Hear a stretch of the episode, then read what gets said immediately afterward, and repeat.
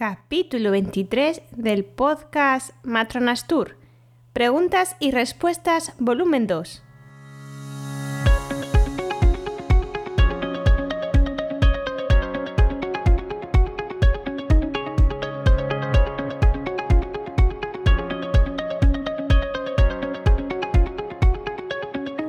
Hola, ¿qué tal? Muy buenas, bienvenidos a Matronas Tour, el podcast en el que hablamos de todos los temas relacionados con el embarazo, el parto, el posparto y más allá. Mi nombre es Tania Casabrijana, soy matrona y ahora soy vuestra matrona. ¡Comenzamos!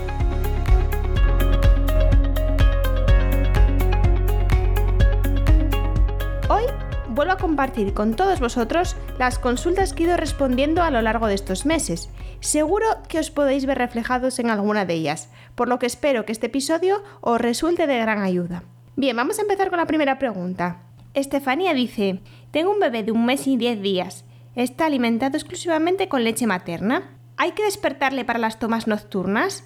Por la situación actual, las visitas y revisiones con pediatría han sido las justas, y en una nos dijeron que la despertásemos cada tres horas y en otra que no.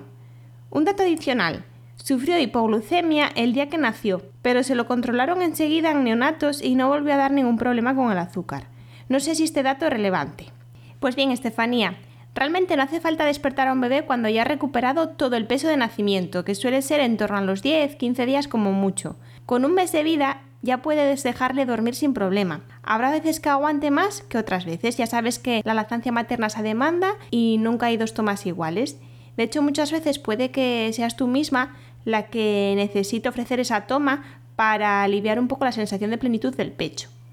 Con respecto a la hipoglucemia que me comentas al nacimiento, no es trascendente. Es habitual que ocurra nada más nacer porque están cansados tras el parto y suelen comer mucho menos. Hacen tomas muy frecuentes pero también muy cortas. Ahora ya tienes la lactancia totalmente instaurada y cuando tenga hambre te avisará. De hecho, la recomendación es que a un bebé se le despierte por las noches cada 3-4 horas siempre y cuando no haya recuperado aún el peso de nacimiento o bien sea un niño que ha nacido de forma prematura o que tiene succión débil, donde hay que estar más pendiente por el hecho de que puede bajarle rápidamente el azúcar en sangre.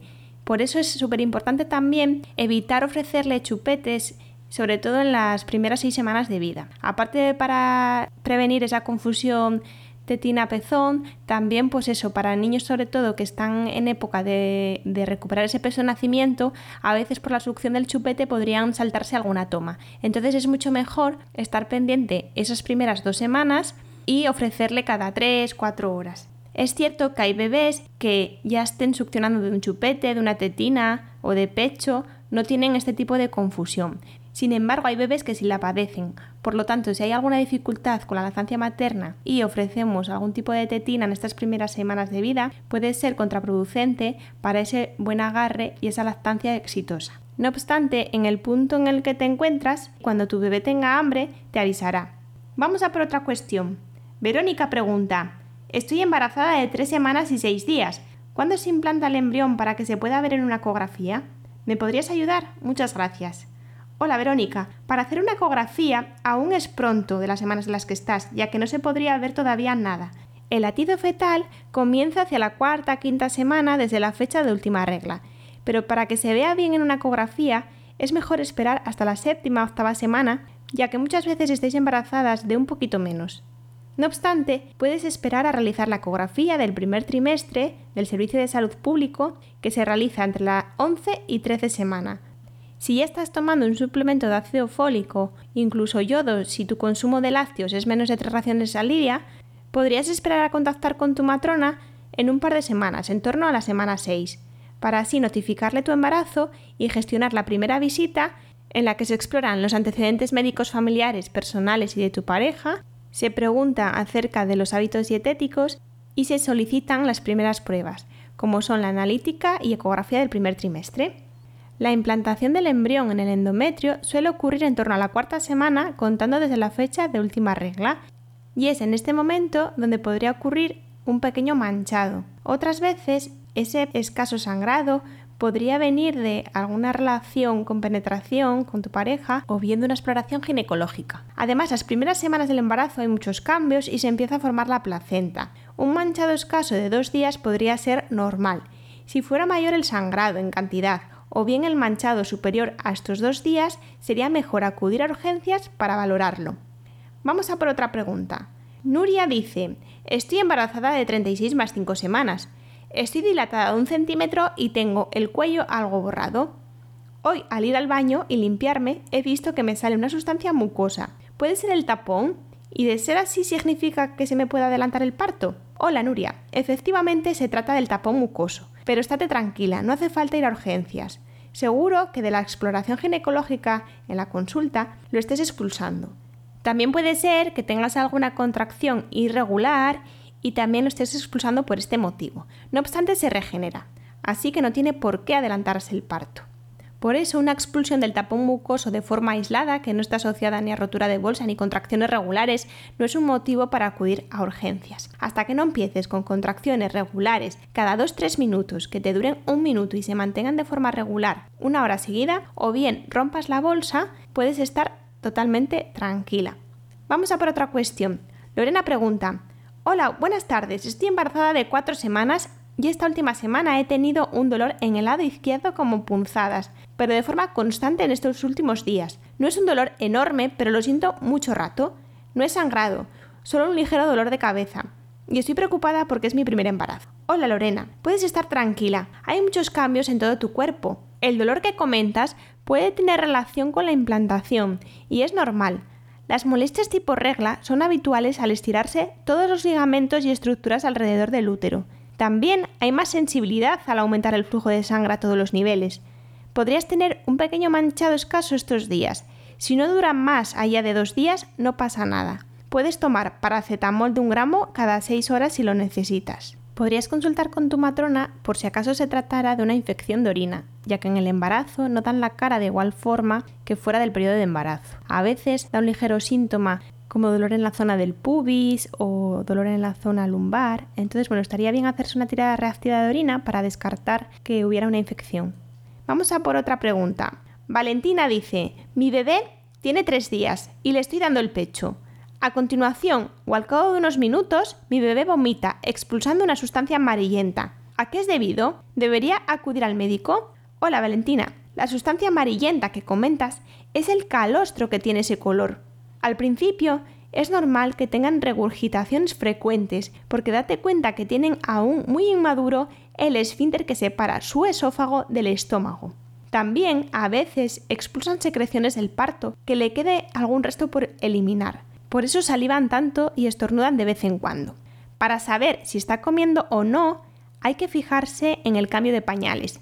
Si orina y hace caca, es que está comiendo. Para considerar normal el tamaño de una deposición sería la cantidad de una cuchara sopera. En los primeros días de vida no suelen mojar mucho el pañal de orina, pero vais a notar que va a ir aumentando la cantidad día a día. El peso del nacimiento lo empezará a recuperar a partir del quinto día hasta el décimo día de vida, que suelen recuperarlo por completo. Estos días va a ser muy importante que no pierda más del 10% de su peso inicial. Es decir, si el bebé pesó 3 kilos, tendría de margen para perder hasta 300 gramos. Si vas a pedir cita con tu matrona en la primera semana para el primer control posparto, puede hacerte un control de peso al bebé. Lo más importante es ofrecerle el pecho muy a menudo estos primeros 15 días hasta que recupere ese peso de nacimiento. Obsérvalo y fíjate sobre todo en el cambio de sus pañales y su estado general. Sería para consultar si, por ejemplo, no moja ningún pañal o si a partir del cuarto día de vida notas que la orina todavía está oscura, como anaranjada. Los primeros tres días, una orina anaranjada sería normal, porque los bebés eliminan un desecho que está en los riñones que se llaman uratos. Pero a partir del cuarto o quinto día tendría que ser una orina limpia, clara. Bien, vamos a por otra pregunta. Miriam dice, estoy embarazada de 11 semanas. Te escribo porque tengo dudas sobre síntomas que estoy teniendo que me están agobiando un poco. En las semanas 4, 5 y 6, los primeros síntomas que tuve fueron de manera ocasional, de tipo diarrea. No estaba asociada a las comidas. De mañana, tarde o noche de repente tenía diarrea y luego hacía dieta blanda, pero ni falta hacía porque no se repetía durante unos días. He de decir que nunca vomité en mi vida, salvo por un antibiótico. Por tanto, lo asocié al embarazo. A partir de la semana 8 remitieron las diarreas y en general llevaba buenas semanas, hasta que ayer volvieron otra vez. Al mediodía, mientras comía, me empezó un hormigueo en la lengua y la boca. Como tenía debilidad, me tomé por encima de la comida un descafeinado con algo dulce. El hormigueo remitió, pero luego a la tarde, mientras caminaba un poco, empecé con visión borrosa. Al sentarme se me pasó y luego a la noche, después de cenar, tuve que ir al baño, primero normal, pero luego con una diarrea bastante importante. Estoy preocupada por si algo no va bien. He concertado una cita telefónica con mi médica porque tal y como están las cosas no acudí al centro médico. Pues bien, Miriam, la diarrea puede ser un signo normal que aparece en primer y tercer trimestre. Como bien dices, no es algo habitual, porque la verdad que el embarazo tiende más al estreñimiento por esas digestiones más pesadas por efecto de la progesterona, pero sí que puede ocurrir. La diarrea de hecho se asocia a estos cambios hormonales que produce el embarazo y es normal entonces tanto el estreñimiento como la diarrea. Las digestiones al ser más pesadas, algunos alimentos es verdad que no se absorben bien y por eso puede ser la diarrea. Mientras no tengas fiebre, ni sangre en las deposiciones, ni un dolor abdominal muy fuerte que se asocia a esta diarrea, tranquila. Es algo pasajero y se solucionará por sí solo. También puedes probar a cambiar el suplemento vitamínico, porque muchas veces tomáis multivitamínicos que también pueden provocar la diarrea. Aunque si comentas que fue puntualmente, seguro que será por los cambios del embarazo. A veces se cambia también la dieta a una más sana en el embarazo y al tomar más frutas y verduras puede ocurrir esa diarrea por el aumento de fibra en la dieta. En cualquier caso va a ser algo normal, así que con que te mantengas bien hidratada, todo va a ir bien. Evita grasa, refrescos, picantes y realiza comidas pequeñas y frecuentes, al menos 6 comidas al día. La visión borrosa que comentas y la debilidad pueden tener que ver con bajones de tensión. La primera mitad del embarazo está más baja la tensión arterial y luego suele aumentar. Así que tu embarazo va bien. A partir del segundo trimestre, sobre las 14-16 semanas, ya te empezarás a encontrar mejor. El adormecimiento de la boca y lengua puede ser por una bajada de azúcar, que en la primera mitad del embarazo aumenta la sensibilidad a la insulina y el azúcar se metaboliza mucho más rápido. Es bueno tener a mano algún hidrato de carbono de absorción rápida, pues tipo un sobre de azúcar, un trozo de chocolate o un zumo. En cuestión de pocos minutos pasará esa sensación. Mucho ánimo. Vamos a por otra pregunta. Blanca dice, estoy en la semana 16 y hace un mes, de repente, un día me comenzó un ardor escozor en los pezones. Me duró unos minutos y remitió. Desde entonces no me había vuelto, pero desde hace unas semanas más habitual que todos los días notes esa molestia en algún momento del día. Me gustaría saber si es normal o si debería preocuparme. Y si hay algo que pueda hacer, pues mejor. Por suerte, no es constante. Es algo puntual que pasa, pero bastante molesto. Hola Blanca. La sensibilidad en el pecho o en la zona de los pezones es muy habitual en el embarazo. En algunas mujeres es más intensa esta sensación. Esto se puede deber al efecto de las hormonas del embarazo, tanto por los estrógenos como progesterona. Puedes usar sujetadores sin aros y de algodón para que al roce no tengas esas molestias. Incluso existen conchas protectoras que evitan ese roce del tejido del sujetador directamente al pecho. También hay cremas que disminuyen esta sensibilidad del pezón, como puede ser la de Bea Olio, que es vitamina E pura y calma y ayuda a revertir ese escozor que comentas. Esta misma gama de productos tiene un spray que es aceite en seco y también es muy útil y cómodo sobre todo cuando empieza a picar la piel del abdomen al estirarse por el crecimiento del volumen del útero. Así que puedes probar, se llama Bea Spray. Y hasta aquí el programa de hoy. Muchísimas gracias por estar al otro lado y por vuestras valoraciones en iTunes de 5 estrellas, por vuestros comentarios y me gusta en iVoox y también por seguirme en Spotify.